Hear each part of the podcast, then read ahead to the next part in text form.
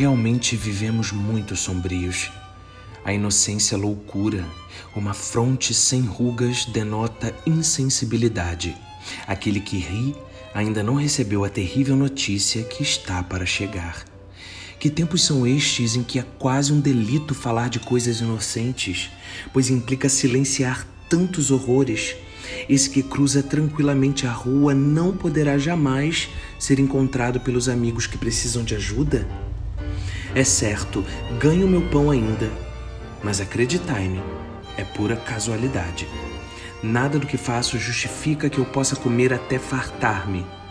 Por enquanto as coisas que me correm bem, se a sorte me abandonar, estou perdido. E dizem-me: bebe, come, alegra-te, pois tens o quê?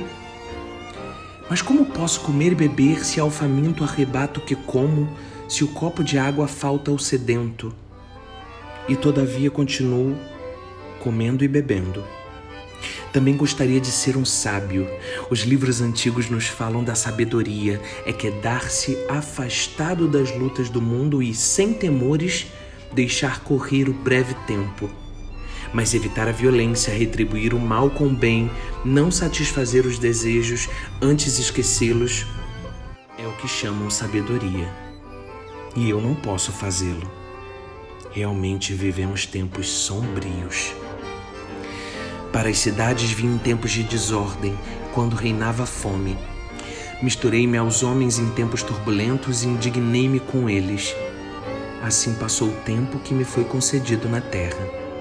Comi o meu pão em meio às batalhas, deitei-me para dormir entre os assassinos. Do amor me ocupei descuidadamente e não tive paciência com a natureza. Assim passou o tempo que me foi concedido na terra. No meu tempo, as ruas conduziam aos atoleiros. A palavra traiu-me ante o verdugo. Era muito pouco que eu podia, mas os governantes se sentiam sem mim mais seguros, espero. Assim, passou o tempo que me foi concedido na terra. As forças eram escassas e a meta achava-se muito distante. Podia divisá-la claramente, ainda quando parecia para mim inatingível. Assim passou o tempo que me foi concedido na terra. Vós que surgireis da maré em que perecemos, lembrai-vos também, quando falardes das nossas fraquezas, lembrai-vos dos tempos sombrios de que pudestes escapar. Íamos com efeito mudando mais frequentemente de país do que de sapatos, através das lutas de classes, desesperados quando havia só injustiça e nenhuma indignação. E contudo sabemos que também o ódio contra a baixeza endurece a voz. Ah, os que quisemos preparar terreno para a bondade, não podemos ser bons. Vós, porém, quando chegar o momento em que o homem seja bom para o homem, lembrai-vos de nós com indulgência. Olá, eu sou o GG e está começando mais um Kill Bicha, diretamente do meu iPhone imperialista, que não é novo porque me falta renda para tal, mas é da linha X, o que me confere uma tela frontal totalmente sem botão. Sim, eu sou um socialista de iPhone.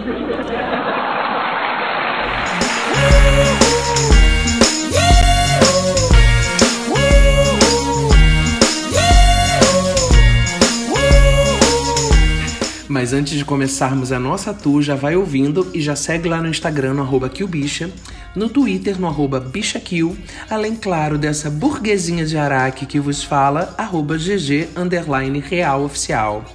Ah, avalie aí o podcast também na plataforma que você estiver ouvindo, gente. Mas se tiver, né? Bota aí cinco estrelas e comenta assim: o GG é a prova de que é possível sim ser inteligente e gostosa ao mesmo tempo. Tá bom? o texto da abertura Aos que vieram depois de nós é de Bertold Brecht, um dos maiores dramaturgos de toda a história. Ele viveu de 1898 a 1956. Era alemão. Tornou-se marxista no final dos anos 20 e desenvolveu seu teatro épico.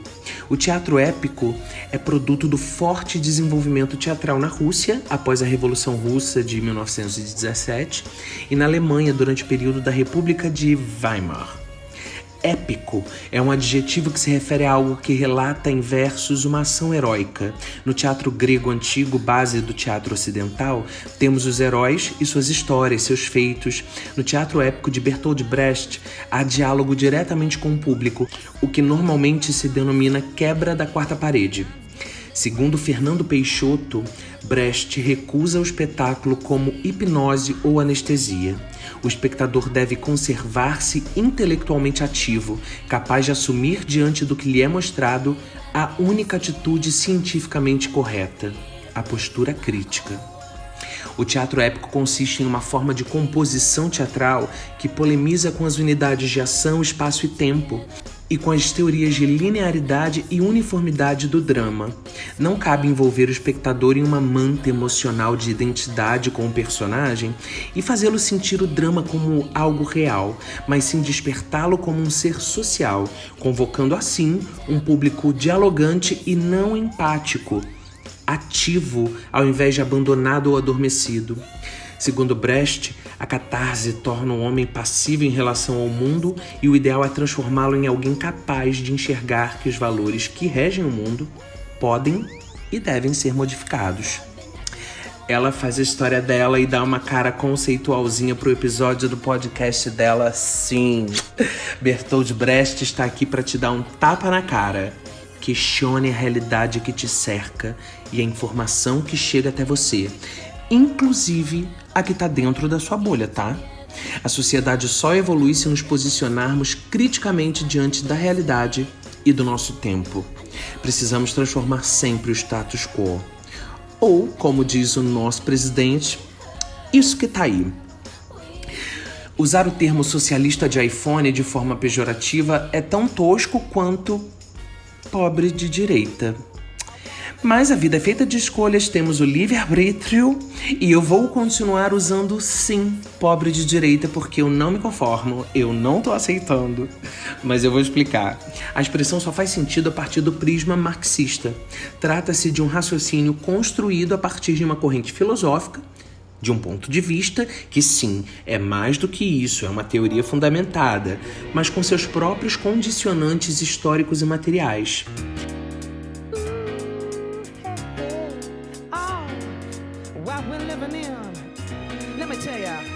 Eu, GG, acredito nesse prisma. Eu tenho consciência de classe. Eu consigo compreender que é, no mínimo, paradoxal o cara que é explorado defender os interesses da elite ou pseudo-elite em se tratando da classe média brasileira que realmente acha que está mais para o topo do que para a base da pirâmide, não é mesmo?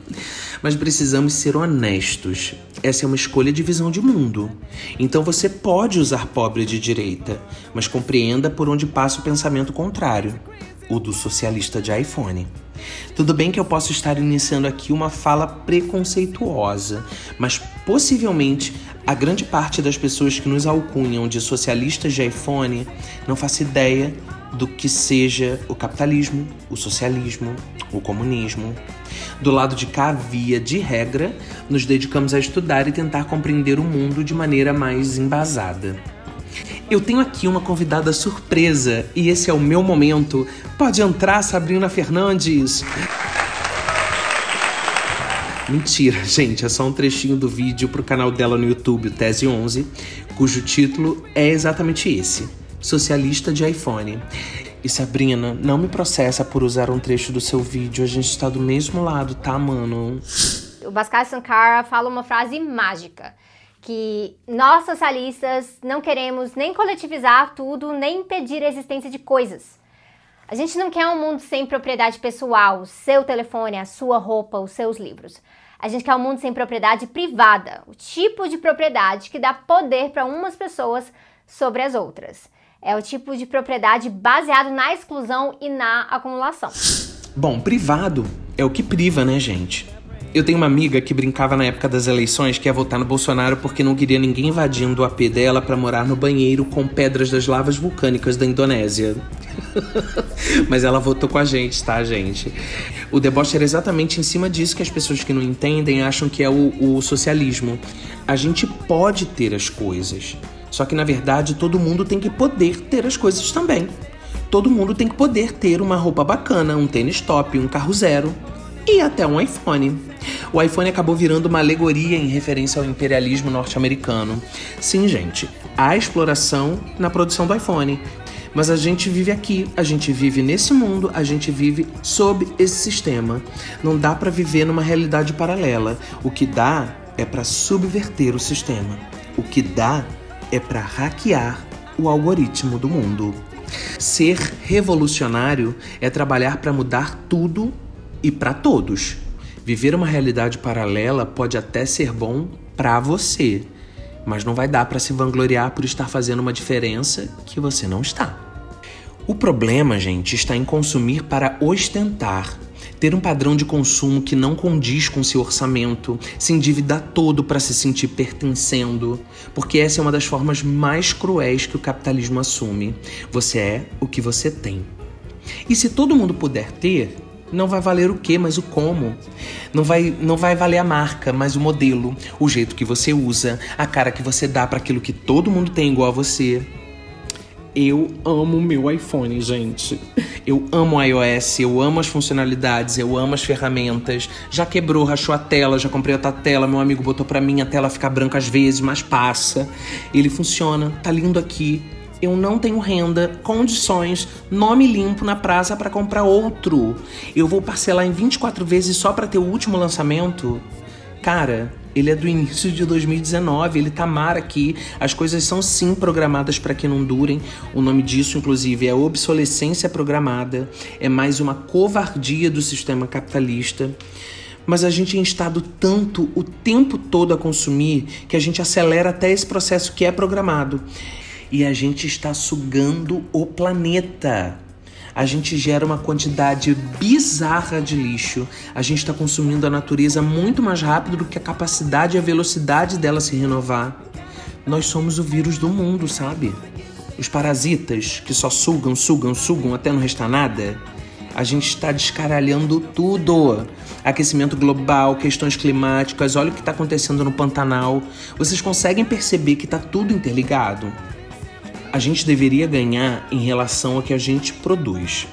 O socialismo diz exatamente isso. O seu valor está na sua capacidade de produção. Por que infernos o herdeiro bonitão lá não faz nada para ninguém é bilionário, gente? Porque ele é abençoado ou escolhido? Então Deus esqueceu da gente? Então Deus não tá nem sabendo da existência das pessoas que passam fome, que passam frio, as pessoas que passam necessidades básicas? Por que infernos existe uma pessoa bilionária se tem uma pessoa passando fome? Se tem dinheiro, comida, recursos naturais para todo mundo que vive no planeta. O colunista Dão Real Pereira dos Santos, do Brasil de Fato, escreveu em dezembro do ano passado o texto Com quantos miseráveis se faz um bilionário?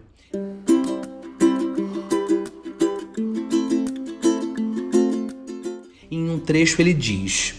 É evidente que esta relação não pode ser considerada de forma assim tão simplista como a pergunta sugere, mas é também muito claro que, em época de queda ou de estagnação da atividade econômica, o aumento da riqueza de alguns significa redução para outros. O PIB brasileiro cresceu apenas 1,1% de 2017 a 2018, mas o PIB per capita praticamente não cresceu nada. Assim, neste período, se os ricos ficaram mais ricos ou se mais gente ficou rica, é porque os pobres ficaram mais pobres ou muito mais gente ficou pobre, pois, para que alguns fiquem com muito, é preciso que muitos fiquem com muito pouco ou com nada. Gente, você pode ter seu dinheirinho guardado. Você pode ter seu investimento, você pode ter as suas reservas. O problema é o acúmulo ostensivo, principalmente enquanto há faltas graves de coisas básicas a outras pessoas a Sabrina Fernandes nesse mesmo vídeo. E se você não assistiu, assim que acabar aqui, você vai lá no YouTube procurar por Socialista de iPhone.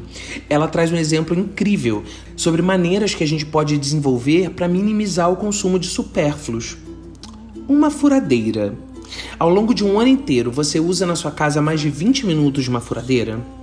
Então, para que comprar uma Blaster Furrer da Top Term? Por que não desenvolvemos centros de convivência no nosso bairro, na nossa rua, onde tenha, por exemplo, uma furadeira, uma furadeira top até, que as pessoas pudessem usar e devolver? Uma furadeira e um milhão de outras coisas, né? A gente precisa consumir com consciência, gente. Isso passa definitivamente pelo coletivo, ainda que comece no individual. Você planeja as suas compras de supermercado? Você faz lista? Você considera o impacto ao meio ambiente nos produtos do seu consumo? Você reutiliza embalagens? Você usa crédito conscientemente ou sai fazendo empréstimo e se endividando? Você conhece e valoriza empresas com responsabilidade socioambiental? Você consome produtos piratas e contrabandeados? Você divulga pessoas, empresas, serviços de consumo consciente? Você acompanha e cobra os candidatos em que você votou nas eleições? Você reflete sobre os seus próprios valores? Lembra lá do posicionamento crítico de Brecht, tá? E seja feliz com seu iPhone ou o smartphone que preferir, ou ainda o que puder, o que te atender, o que te bastar. E nunca, nunca esqueça dos seus privilégios e de buscar o máximo possível compartilhá-los. O coletivo sempre vai ser mais poderoso que o individual. Obrigado por terem vindo até aqui. Um beijo!